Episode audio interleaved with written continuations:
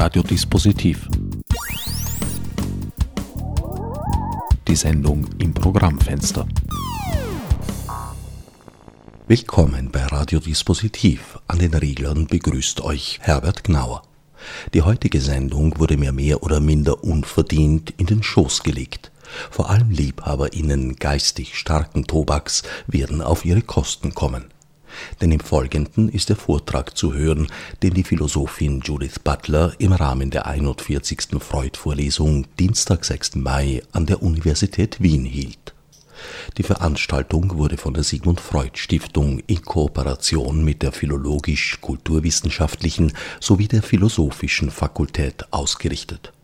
Namentlich habe ich neben der Vortragenden Judith Butler vor allem der Direktorin des Freud-Museums Monika Pessler sowie Gerald Posselt vom Institut für Philosophie und, last not least, Anna Babka vom Institut für Germanistik der Universität Wien zu danken.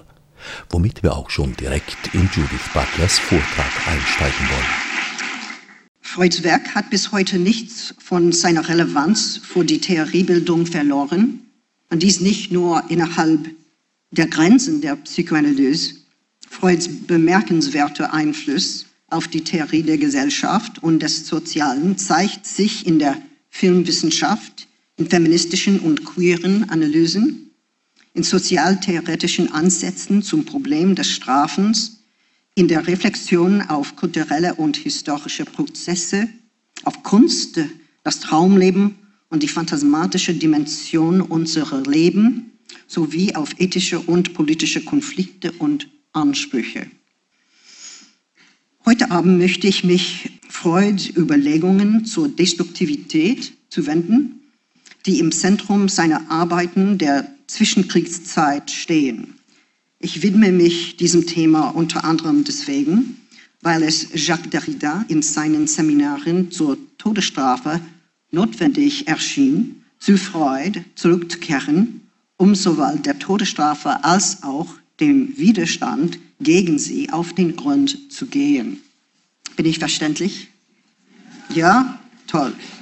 Okay.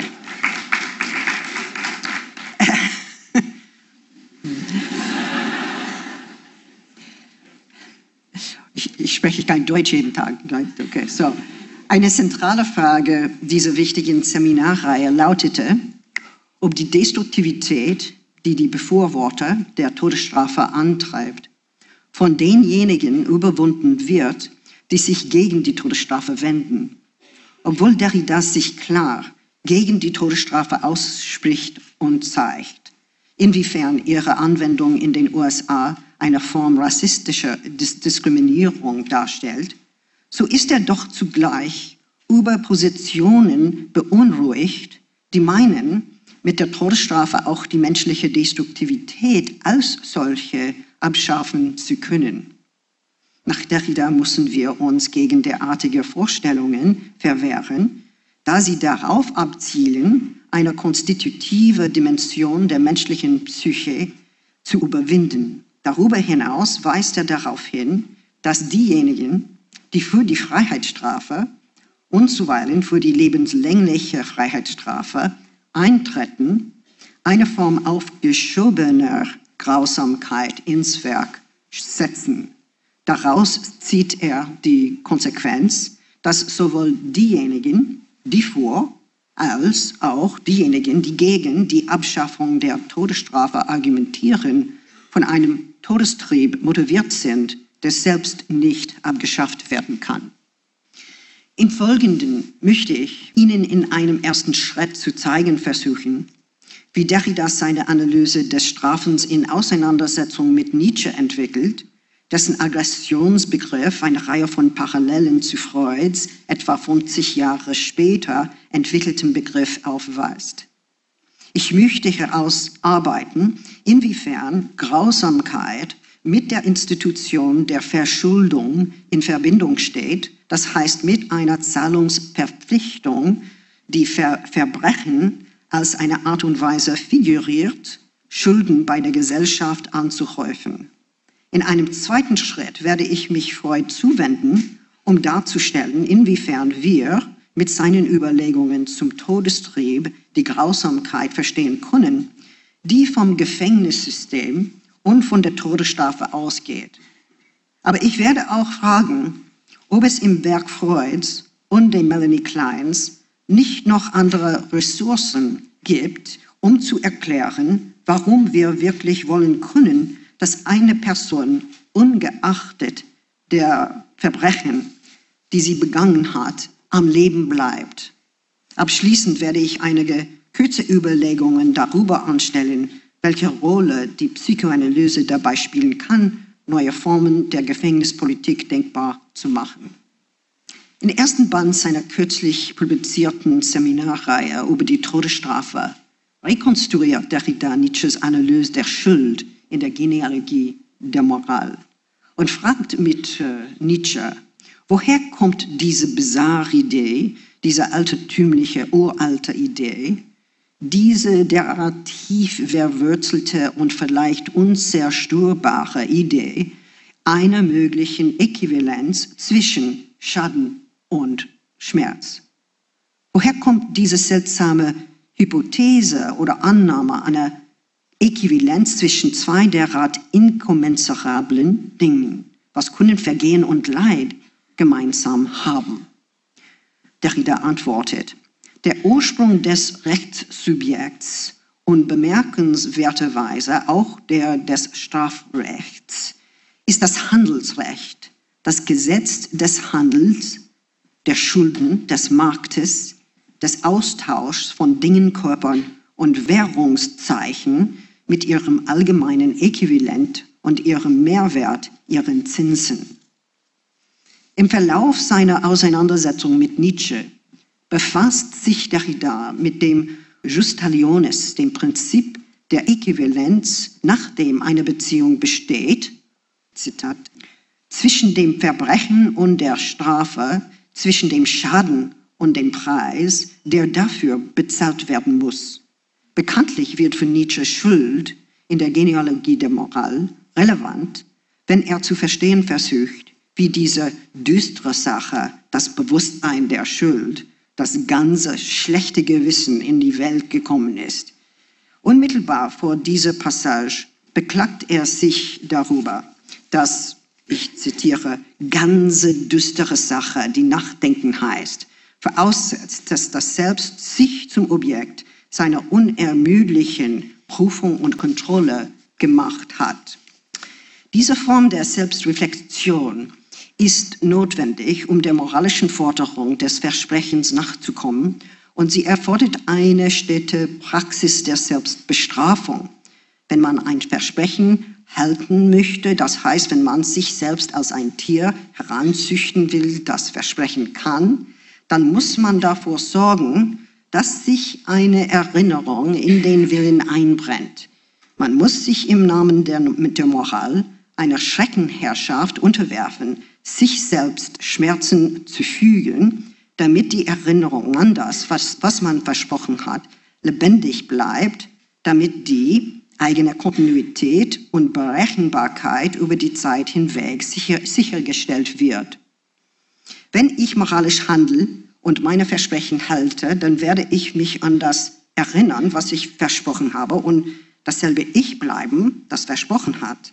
Ich werde allen Umständen widerstehen, die dieses Ich und seine temporale Kontinuität eventuell verändern und niemals müde werden, wenn Wachsamkeit gefordert ist. Das Versprechen nimmt bei Nietzsche eine weitere Bedeutung an, wenn es darum geht, eine Schuld zurückzuzahlen, insofern ich eine Art Vertrag eingehe, durch den ich gebunden werde. Was ich in den Willen eingebrannt habe oder was sich dort eingebrannt hat, ist das Versprechen, die Schuld zu erinnern und zurückzuzahlen. Das Versprechen, das Versprochene innerhalb eines berechenbaren Zeitraums einzulösen und so selbst zu einem berechenbaren Wesen zu werden.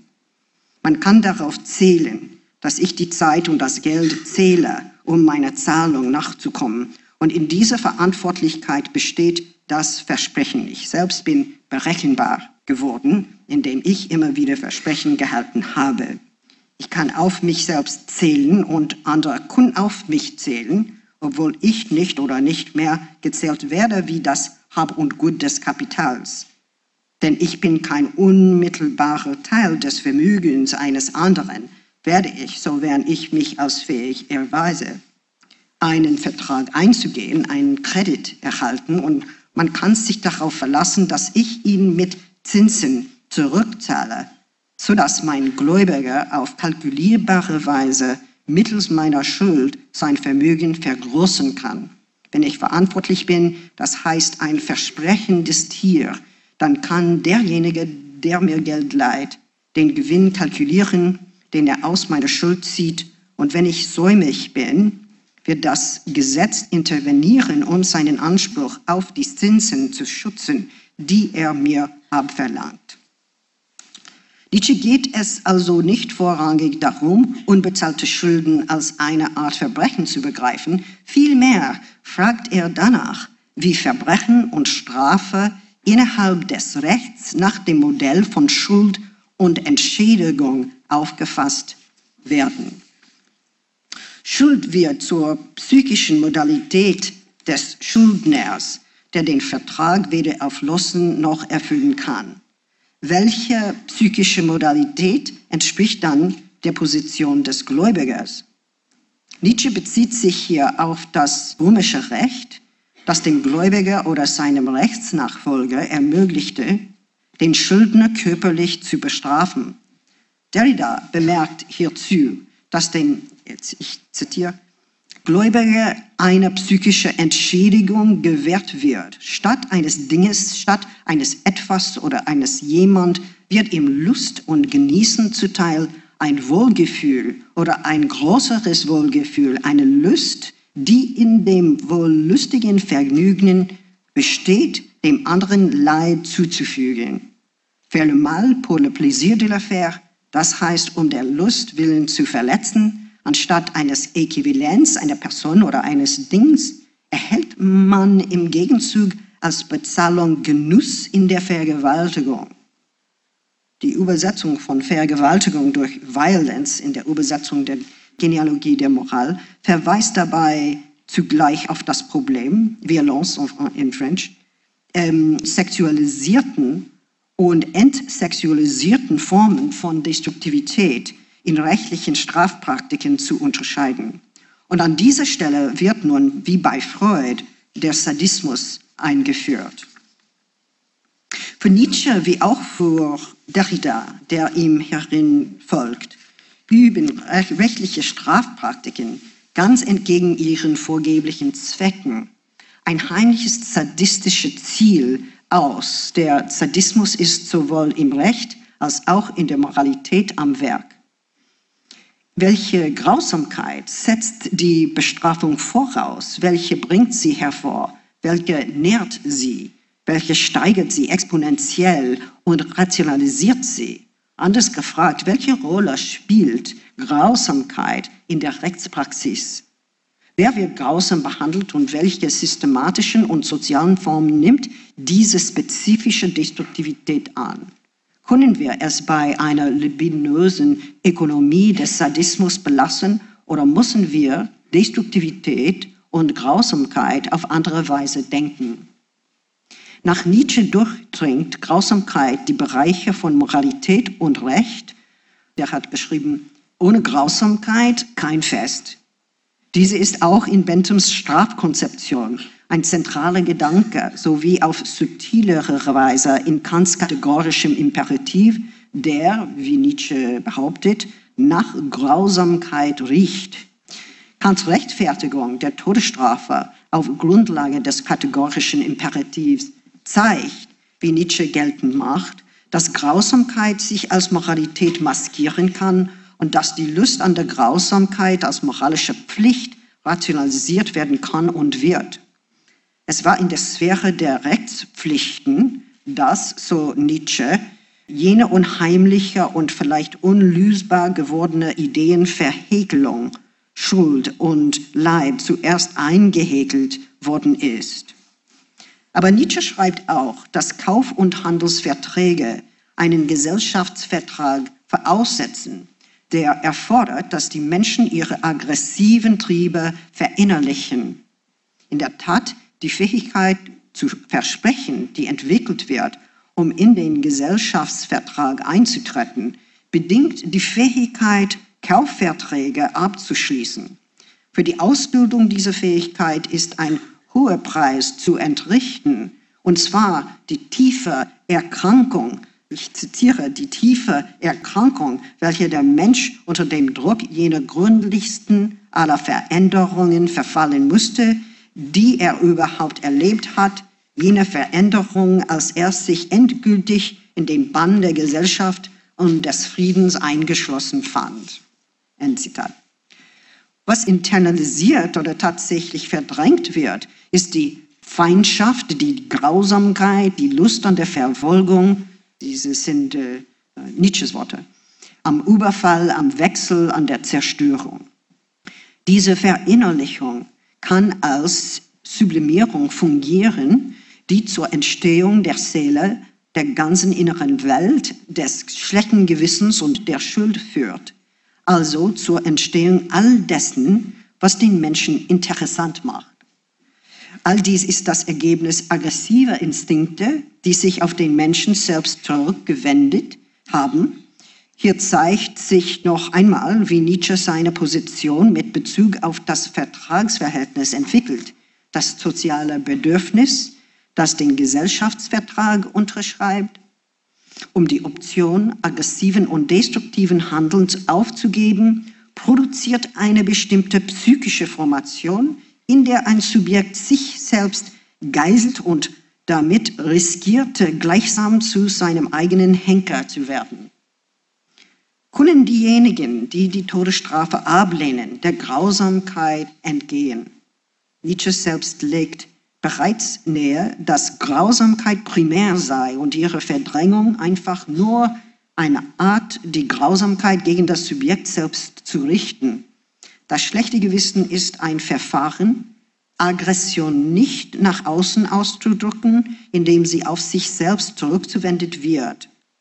Das Verbot aggressiven Handelns ist ein aggressiver Angriff auf die Aggression, der gerade im Versuch, die Aggression auszulöschen, diese paradoxerweise bewahrt und sogar verdoppelt. Überwinden die Gegner der Todesstrafe die mörderische Aggression der Befürworter? Oder haben sie schlicht einen anderen Ort dafür gefunden? Derrida schreibt, die Figur der Abschaffung ist die eines Todes der Todesstrafe. Diejenigen, die die Todesstrafe ablehnen, fordern ihren Tod und haben so gewissermaßen Teil an einer Zone des Mörderischen, die möglicherweise unauslöschlich ist. Derrida wendet sich in der Folge Freuds Überlegungen zur Aggression und zum Todestrieb zu, wobei er sich vor allem auf jenseits des Lustprinzips konzentriert, 1920. Das Überraschende an diesem Text ist, dass er das Lustprinzip als alleiniges Organisationsprinzip der Psyche in Frage stellt. Gibt es Formen, von Destruktivität, die nicht durch das Lustprinzip erklärt werden können. Wie Derrida deutlich macht, geht es, zitiere, um die Diagnose einer Grausamkeit, die keinen Widerpart hat, da sie ursprünglich ist. Dieser dialektische Umschlag, der für das schlechte Gewissen charakteristisch ist, diese Verdopplung der Aggression beim Versuch, ihr Gegenteil durchzusetzen, erweist sich als zentral in Derridas Auseinandersetzung mit der Todesstrafe und der Forderung nach ihrer Abschaffung. Obwohl es scheint, als würde uns dies von den eingangs gestellten Fragen des Ökonomischen abbringen, möchte ich doch versuchen, auf dieses Thema über den gewundenen Pfad, der vom Todestrieb eröffnet wird, zurückzukommen. Nach Derrida verstricken sich die Gegner der Todesstrafe wie auch ihre Befürworter in demselben Problem. Doch warum? Die Gegner der Todesstrafe lehnen diese aufgrund ihrer Grausamkeit ab. Damit aber versuchen sie, eine Form von Grausamkeit auszulöschen, die nach Derrida ursprünglich ist und die nur umgewendet und niemals völlig abgeschafft werden kann. Verfolgen die Gegner der Todesstrafe das heimliche Ziel, den Todestrieb selbst auszulöschen. Der Todestrieb ist, um eine Formulierung Derridas aufzugreifen, die Lebensfeindlichkeit, die dem Leben selbst inhärent ist. Grausamkeit durch eine vermeintliche Nichtgrausamkeit zu überwinden wäre, so Derrida, lediglich eine Überwindung in der Grausamkeit, ein Übermaß an Grausamkeit, was sich in der Debatte zwischen den Befürwortern und den Gegnern der Todesstrafe zeigt. Obwohl Derrida die Todesstrafe mit aller Deutlichkeit ablehnt, fragt er doch in provokativer Weise nach der möglichen Heuchelei ihrer Gegner. So ist etwa Robespierre, wie Derrida anführt, innerhalb von zwei Jahren von einem Gegner zu einem Befürworter der Todesstrafe geworden, je nachdem, ob er um sein eigenes äh, Leben fürchtete oder den Tod seiner Gegner wünschte. Gegner der Todesstrafe wie Beccaria und zum Teil Bentham scheinen lange und grausame Formen der Einsperrung zu befürworten. Damit stellt sich die Frage, welche Partei in diesem Konflikt eigentlich vor die humanere Form der Bestrafung eintritt. Angesichts von Aggression, die sich als Gute ausgibt, fragt Derrida, ob die Gegner der Todesstrafe nicht anderen Entwürfen von Grausamkeit verpflichtet sind, die als elegantere Formulierungen von Moralität maskiert sind und die Inhaftierungsformen rationalisieren, die diejenigen, die sie am Leben lassen, auszehren und so die Zeit der Grausamkeit und die Dauer sadistischen Genüsses verlängern. Okay. Es ist nicht meine Meinung. Ich, ich, ich, ich, äh, ich erkläre nur. Okay. Ebenso wie nach Nietzsche. Kants kategorischer Imperativ nach Grausamkeit riecht und in Blut getränkt ist, war Freud der Ansicht, dass das christliche Diktum Liebe deinen Nächsten wie dich selbst so gut wie unmöglich zu realisieren ist. Freud fragt, warum mein Nächster mich lieben sollte und warum ich meinen Nächsten lieben sollte. Es ist sehr wahrscheinlich, schreibt er, dass der Nächste wenn er aufgefordert wird, mich so zu lieben wie sich selbst, genauso antworten wird wie ich und mich mit den nämlichen Begründungen abweisen wird. Freud legt nahe, näher, dass wir nur diejenigen tatsächlich lieben können, die wir kennen, und dass es absurd ist, von uns zu verlangen, den ganzen Rest der Menschheit zu lieben. Doch wie erklären wir diese Lebensfeindlichkeit, die dem Leben selbst inhärent ist? Was scheinbar auf dem Spiel steht, ist äh, weder eine zufällige Feindseligkeit noch ein gelegentlicher Hang zur Grausamkeit, sondern vielmehr das grundlegende Problem des Todestriebes selbst. Freud führt den Todestrieb ein, um Wiederholungszwänge zu erklären, die nicht dem Lustprinzip unterstehen und denen es nicht gelingt, irgendeine Art dauerhafter Herrschaft zu etablieren. Diese Zwänge erschienen Freud zunächst als Elemente der Kriegsneurose. Er unterschied sie von anderen Formen der Neurose, die nach dem Prinzip der Wunscherfüllung funktionieren. Dabei handelt es sich nicht um Formen des Wiederholungszwangs, die auf Befriedigung abzielen, sondern um unerwünschte Wiederholungen, die das Ich zerstören. Diese können bisweilen, aber gewiss nicht immer, mit Lust verbunden sein. In Jenseits des Lustprinzips und zehn Jahre später in das Unbehagen in der Kultur beschreibt Freud eine Form von Destruktivität, die darauf abzielt, soziale Bindungen zu zerstören.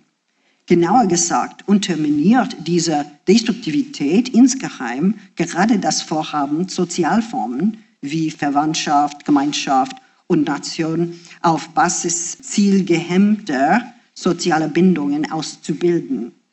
Obwohl Freud mehrmals bemerkt, dass das Lustprinzip und der Todestrieb in der Regel aufeinander abgestimmt arbeiten, insbesondere wenn man die Ambivalenz berücksichtigt, die als konstitutiv für Liebe gilt, müssen sie dennoch hinsichtlich ihrer Endzwecke voneinander unterschieden werden. In Jenseits des Lustprinzips wird der Todestrieb anhand des Sadismus erläutert.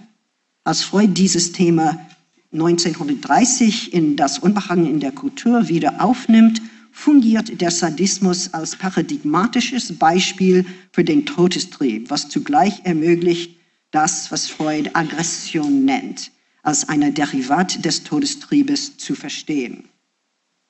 Es ist bemerkenswert, dass Freud in jenseits des Lustprinzips zwei gegenläufige Arten von Behauptungen über das Verhältnis der Lust zum Todestrieb aufstellt. Einerseits nennt er das Beispiel des Sadismus, in dem der Todestrieb äh, in den Dienst der Sexualfunktion. Andererseits scheint nur einige Zeiten später das Lustprinzip geradezu im Dienste der Todestrieb zu stehen. Es wacht allerdings auch über die Reize von außen, die von beiderlei Triebarten als Gefahren eingeschätzt werden, aber ganz besonders über die Reizsteigerungen von innen her, die eine Erschwerung der Lebensaufgabe erzielen. Beide, Lustprinzip und Todestrieb, können folglich im Dienste des jeweils anderen stehen. Das heißt, weder der Todestrieb noch das Lustprinzip ist notwendigerweise primär. Der Todestrieb führt uns zeitlebens zum Tod, wobei diese gewundene Rückkehr zum anorganischen, unserem progressiven Zeitempfinden widerspricht. Der Todestrieb zerstört immer wieder jene sozialen Beziehungen, die wir aufgebaut haben und führt uns zu einem Zustand der Ruhe zurück, der seltsamerweise auch das erste erklärte Ziel des Lustprinzips war. Die beiden Triebe oder Prinzipien scheinen sich in dieser letzten Ruhe wieder zu treffen, in der alles Geschaffene aufgelöst und zunichte gemacht wird, womit das schwindende Ich zu einem anorganischen Zustand zurückkehrt, der den Organismus zuletzt von aller Spannung befreit. Wir wissen, dass die Kultur Unglück hervorbringt, weil soziale Normen von uns verlangen, nicht jedem Begehren nachzugeben, das wir befriedigen wollen. Im Idealfall konstituieren zielgehemmte soziale Bindungen Gemeinschaften und die Sublimierung unmittelbarer Begehren bringt Kunstwerke, Institutionen oder Werke wie die Freuds hervor. Aber das andere entscheidende Problem an der Kultur ist, dass sie, wie es scheint, aktiv, wenn auch insgeheim, das Aufgebaute äh, niederreißt, das Erschaffene zerstört und die angreift, die man liebt.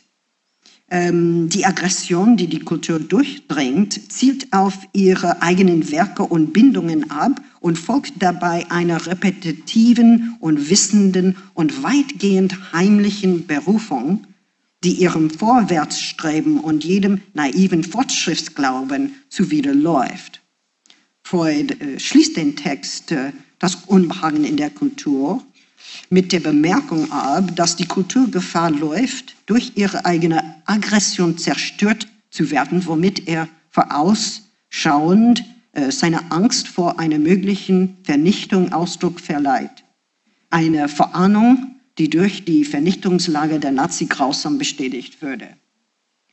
Nach Freud bringen die sozialen Anforderungen der Triebe Unterdrückung, Unglück und sogar Neurosen hervor.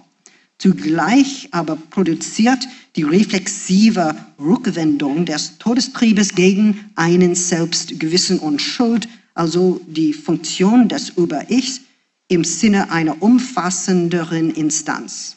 Mit anderen Worten, es sind nicht unsere Lüste, die uns schuldig machen, sondern etwas anderes. Der Todestrieb wirkt durch das Über-Ich, das heißt, er zielt darauf ab, denjenigen zu zerstören, den er bestraft und fungiert so als eine Art Todesstrafe im Innern der Psyche. Das destruktive Streben des Über-Ichs kann einzig durch das Auftreten eines Narzissmus durchkreuzt werden, einer Bindung an das Leben und die Lust, einer Angst vor Schmerz und einem Schrecken beim Gedanken an die eigene Auslöschung. Folglich hängt das Über-Ich auf seltsamerweise vom äh, Narzissmus, Narzissmus ab, um sein Subjekt am Leben zu erhalten. Anders gesagt, wenn das Über-Ich sein Subjekt zeitlebens foltert und es offenbar gerade um des Genusses an der fortgesetzten Folter willen am Leben erhält, dann handelt es gewissermaßen als ein innerpsychischer Gegner der Todesstrafe, indem es ablehnt, das Selbst zu töten, um es endlos zu foltern. Es ist bemerkenswert, dass so viele Denker der Aufklärung, darunter Kant, Selbstmord als einen Akt der Selbstliebe verurteilten, wohingegen Selbstliebe nach Freud gerade das sein kann, was den Selbstmord hemmt.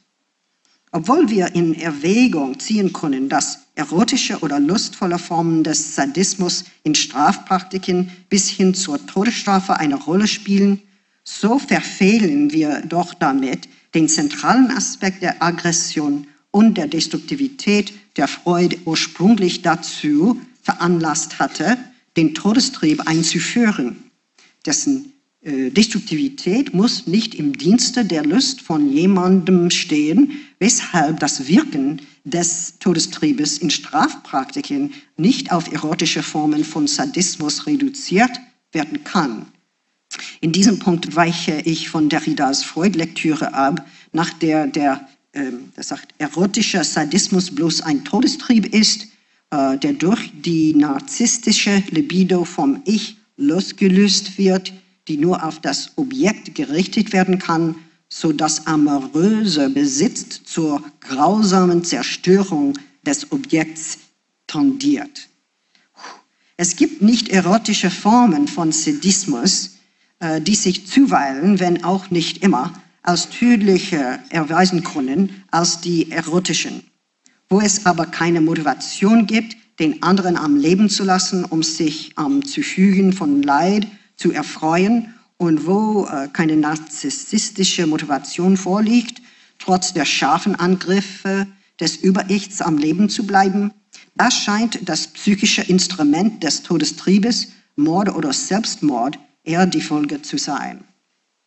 Wenn wir Derridas Überlegungen in Bezug auf Freud lesen, sehen wir, dass eine kurze Passage aus Das Unbehagen in der Kultur für ihn zentral ist. Freud schreibt dort über die Todesstrafe und erinnert, ich zitiere, an einen Vorgang, der sich in der französischen Kammer zutrug, als über die Todesstrafe verhandelt würde. Ein Redner äh, hatte sich leidenschaftlich vor ihre Abschaffung eingesetzt und erntete stürmischen Beifall, bis eine Stimme aus dem Saale die Worte dazwischen rief, äh, que messieurs les assassins commencent. Let the murderers begin, let the assassins start. Okay. Es schien, als ob äh, der Ruf nach Ermordung gerade den Leidenschaften entstammte, die aus dem Diskurs über die Abschaffung der Todesstrafe hervorgegangen waren. Ähm, legt diese, diesen näher, dass das eine Begehren, sich der Todesstrafe zu widersetzen, einfach in das andere gegenteilige Begehren verwandelt werden kann und dass diese beiden Begehren auf irgendeine Weise dialektisch miteinander verknüpft sind.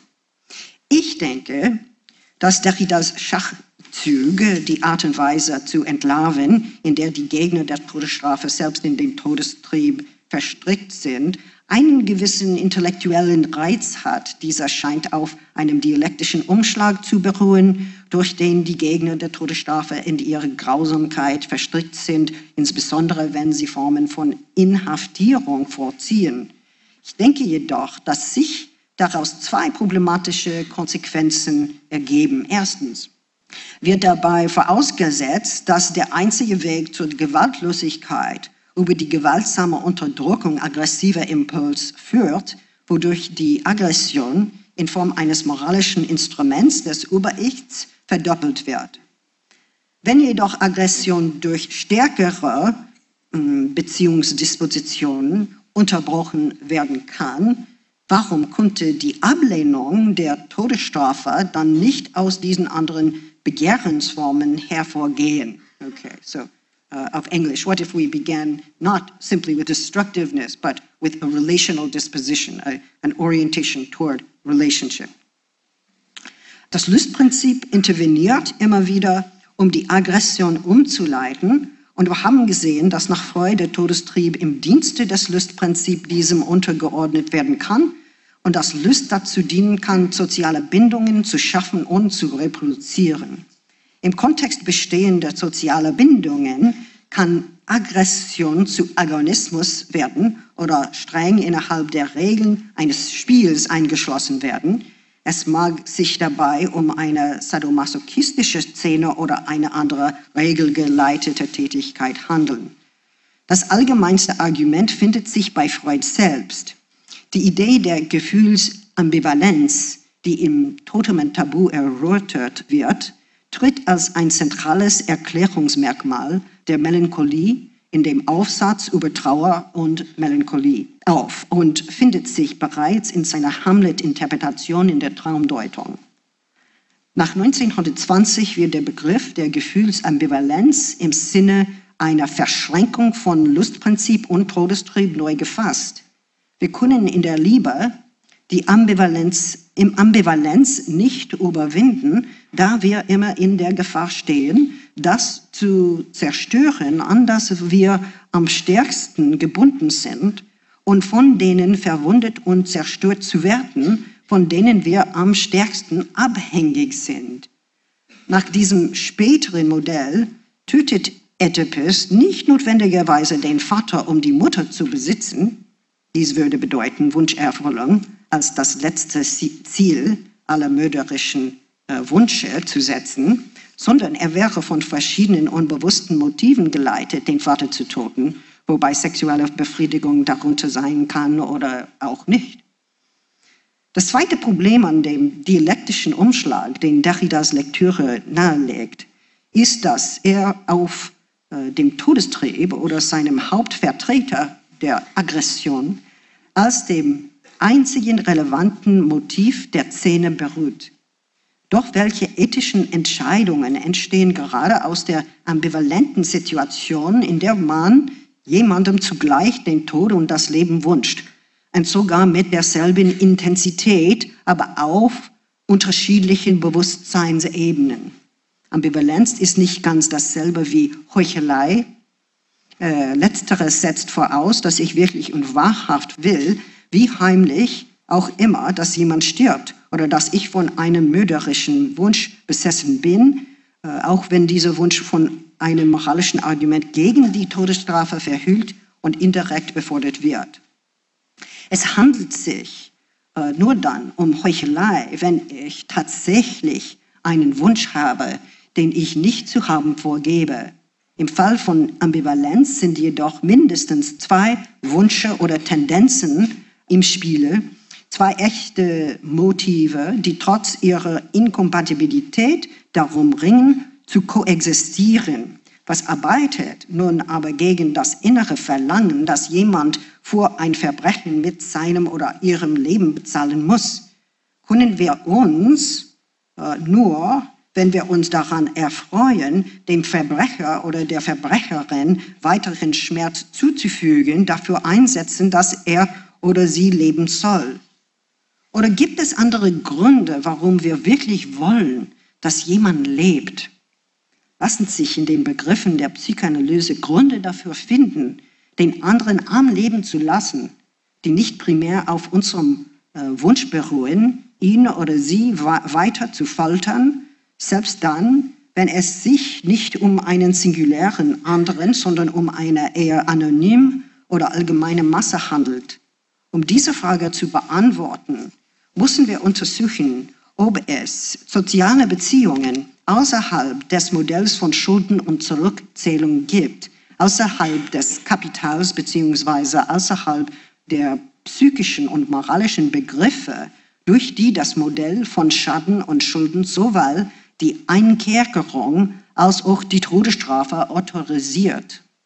Damit verschiebt sich der Fokus von einer Triebtheorie hin zu einer Konzeption der Relationalität, Relationality. Aber das bedeutet nicht, dass damit bereits das Problem der Destruktivität gelöst wäre. Wenn Freud Eros und Thanatos als zwei separate Prinzipien bestimmt, als Triebe, die, wie er betont, der ihm verfügbaren Bildsprache angehören, dann versucht er die, der Frage nachzugehen, wie Ambivalenz theoretisch gefasst werden kann. Eros könnte verstanden werden als das, was soziale Bindungen durch Sublimierung aufbaut, während Liebe, erinnern wir uns, durch Ambivalenz bestimmt ist. Melanie Klein setzt, wie Ihnen vielleicht bekannt ist, hier an und legt näher, dass die Ambivalenz aller menschlichen Bindungen zur Grundlage einer ethischen Forderung werden kann, gerade das Leben zu bewahren, dessen Zerstörung in unserer Macht steht und manchmal auch in unserem Interesse liegt.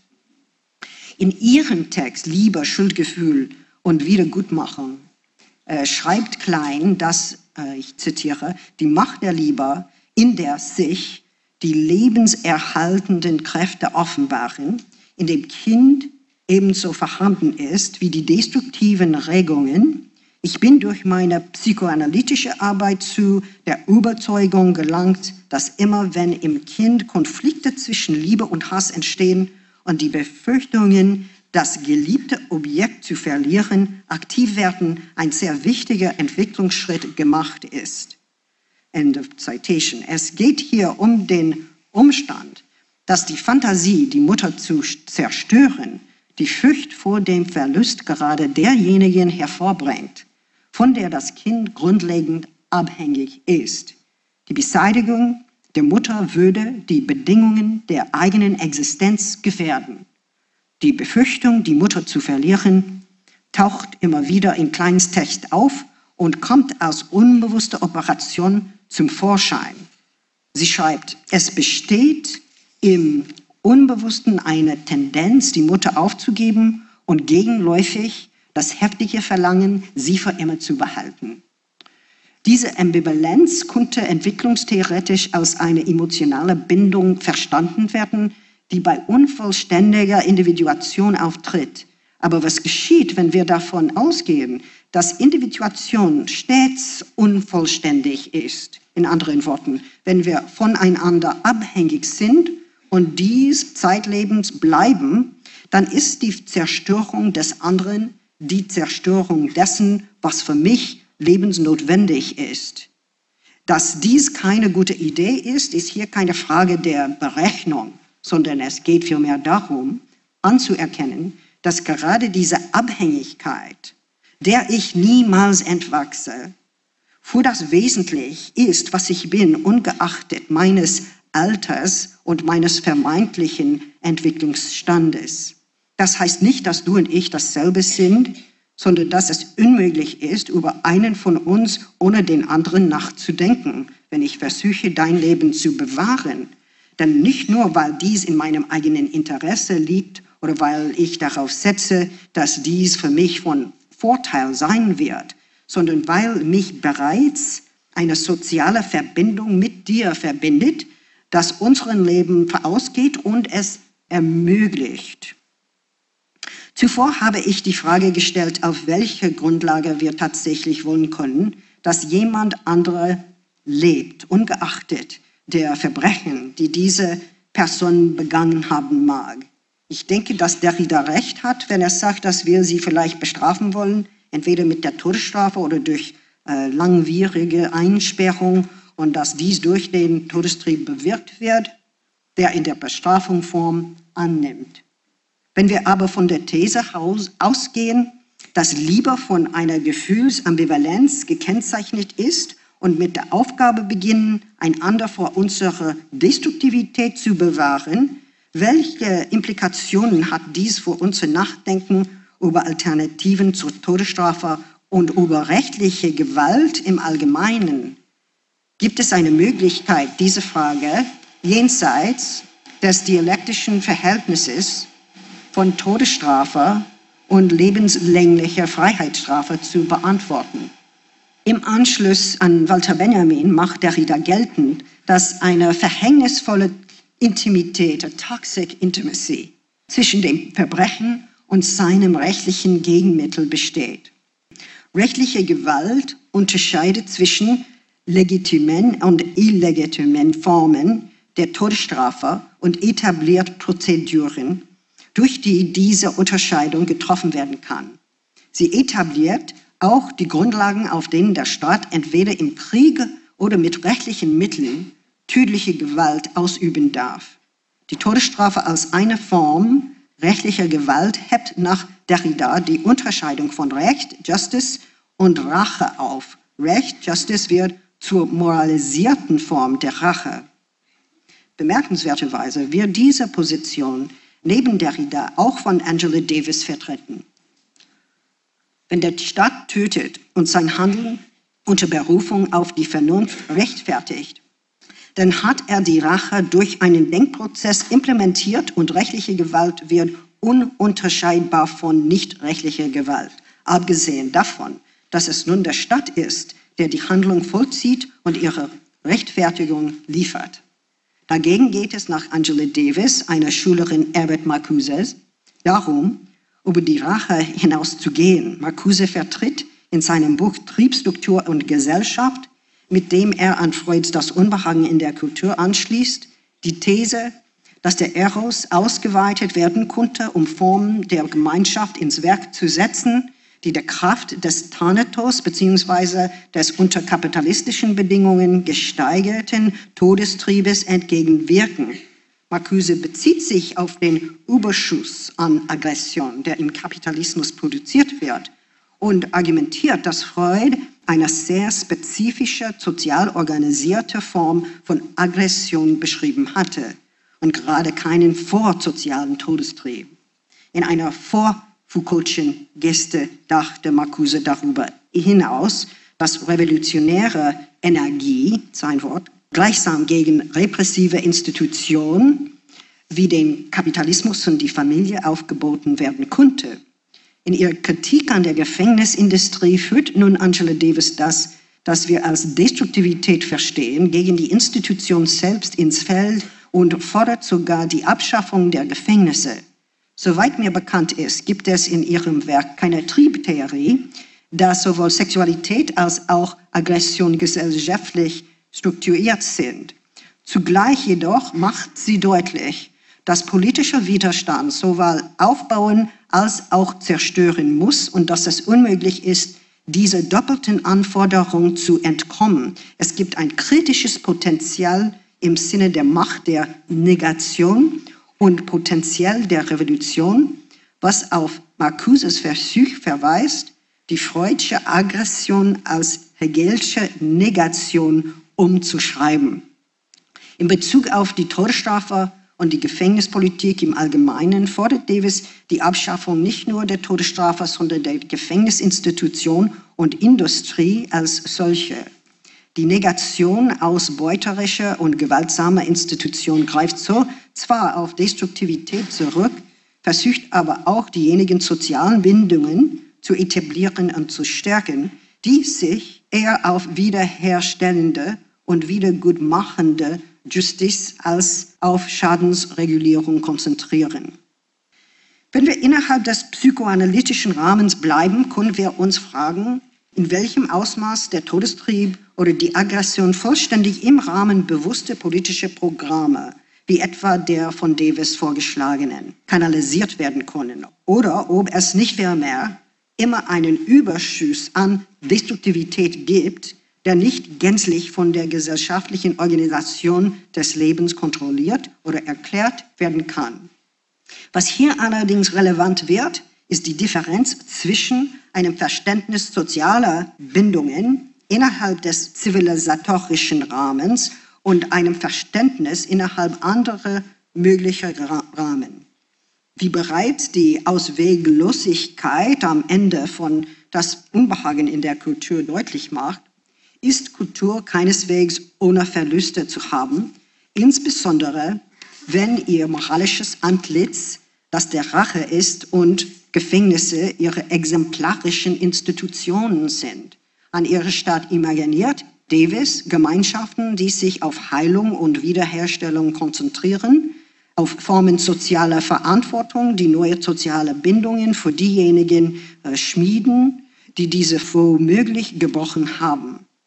Diese Gemeinschaften sind explizit antikapitalistisch und stehen in Opposition zur Reproduktion einer Schuldnerklasse und zu rassistischen Ausbeutungsformen. Davis insistiert darauf, dass in den USA sowohl Gefängnisse als auch die Todesstrafe als Teile des anhaltenden Erbes der Sklaverei verstanden werden müssen, angesichts der überproportional hohen Zahl, zwei Drittel an Schwarzen und Latinos, darunter zunehmend Frauen, in den Gefängnissen und Todeszellen. Vielleicht finden wir aber auch einen anderen Ausweg aus dieser geschlossenen Ökonomie des dialektischen Umschlags, die sich den Vorwurf der Heuchelei einhandelt. Auch wenn die Gegner der Todesstrafe in dieselben Formen der Grausamkeit verstrickt sind wie ihre Befürworter, insofern sie von einer unauslöschlichen Dimension der Grausamkeit im gesellschaftlichen und psychischen Leben zeugen, hat ihre Weise, Aggression zu mobilisieren, nicht dennoch eine andere ethische Bedeutung. Was folgt daraus, wenn die Alternative zur Todesstrafe nicht Inhaftierung lautet, das heißt eine langsame und fortgesetzte Form von Grausamkeit? Wenn nach Davis der entschiedenere Gegensatz der zwischen der Reformierung der Gefängnisse und ihrer Abschaffung ist.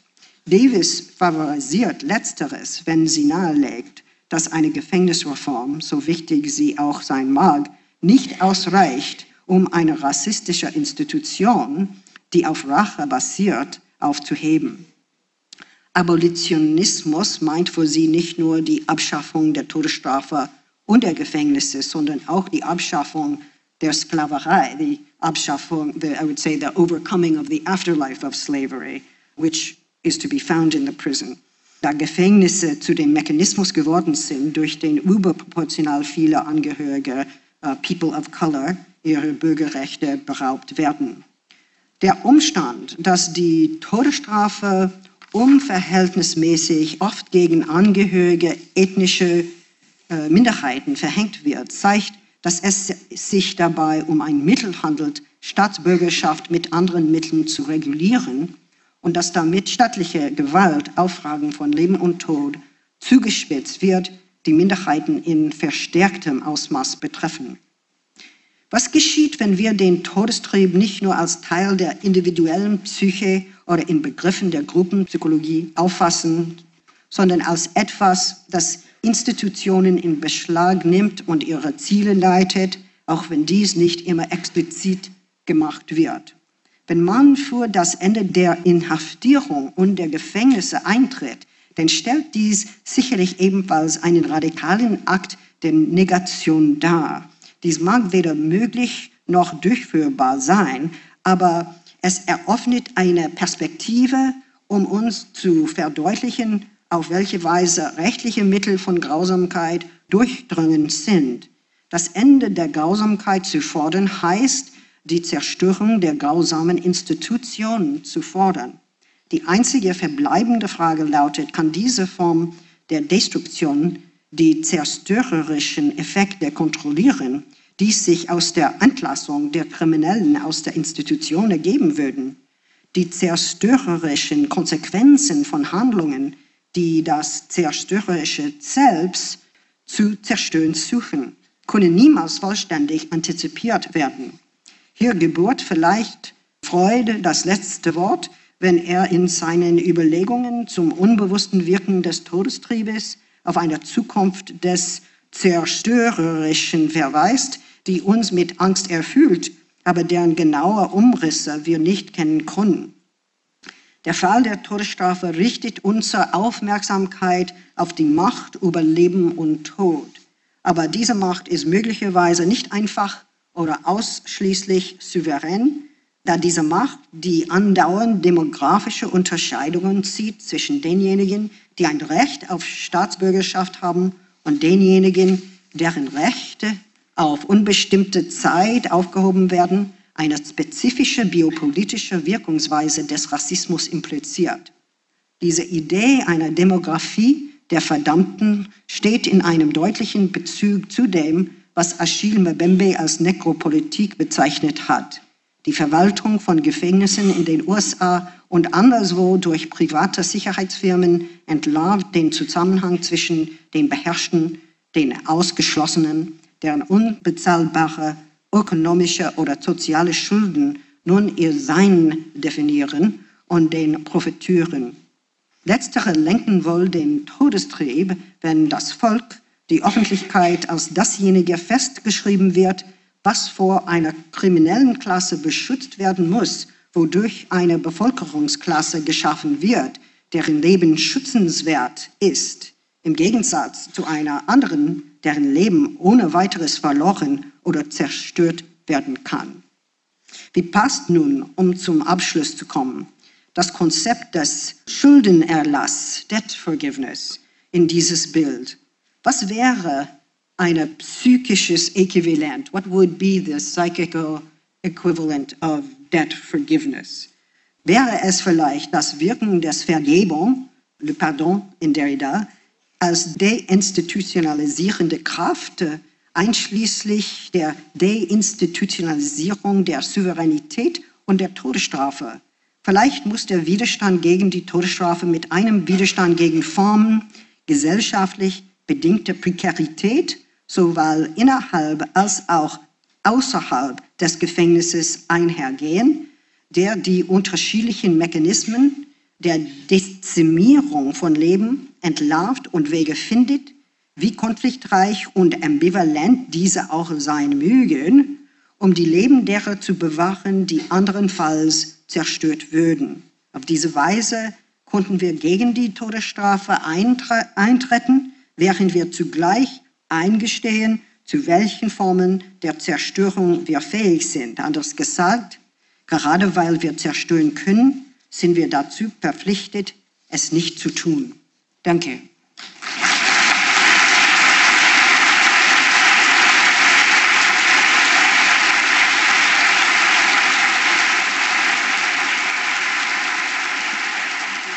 Zu hören war ein Mitschnitt von Judith Butlers Vortrag im Rahmen der 41. Freud-Vorlesung. Fürs Zuhören dank den aller gebotenen Eile Herbert Gnauer.